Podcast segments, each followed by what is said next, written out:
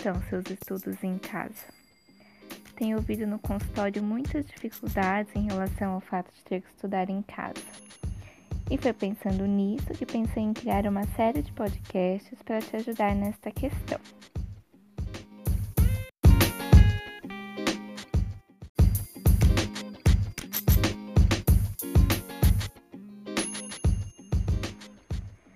Tudo o que fazemos é por algum motivo.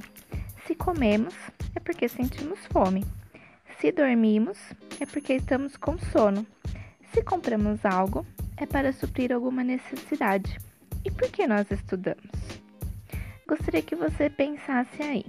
Por que você estuda? Qual o motivo que te fez entrar numa faculdade? Por que escolheu fazer um curso de línguas, ou se você ainda está no ensino médio, por que, que você estuda?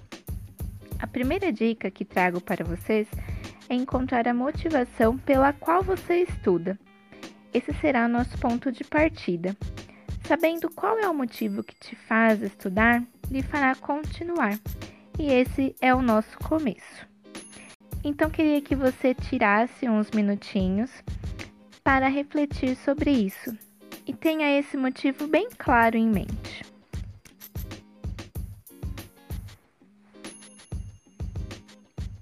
E aí, conseguiu pensar?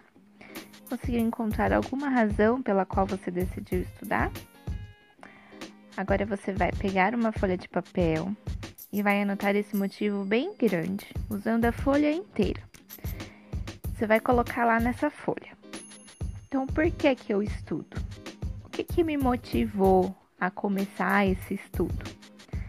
Qual que é a razão, qual que é o motivo pelo qual eu decidi começar a estudar? Aí você vai deixar essa folha em um local visível para sempre se lembrar do porquê você decidiu estudar. E toda vez que você for estudar essa semana, você vai olhar para essa folha e vai se lembrar então de qual que foi a razão e o motivo que te fez começar a estudar. Durante essa semana, vou pedir para você refletir sobre isso então. É, nessa razão, nesse motivo. E aí, e aí na semana que vem, eu trarei umas dicas mais práticas para vocês. Por hoje é isso. Muito obrigada por ter escutado até aqui.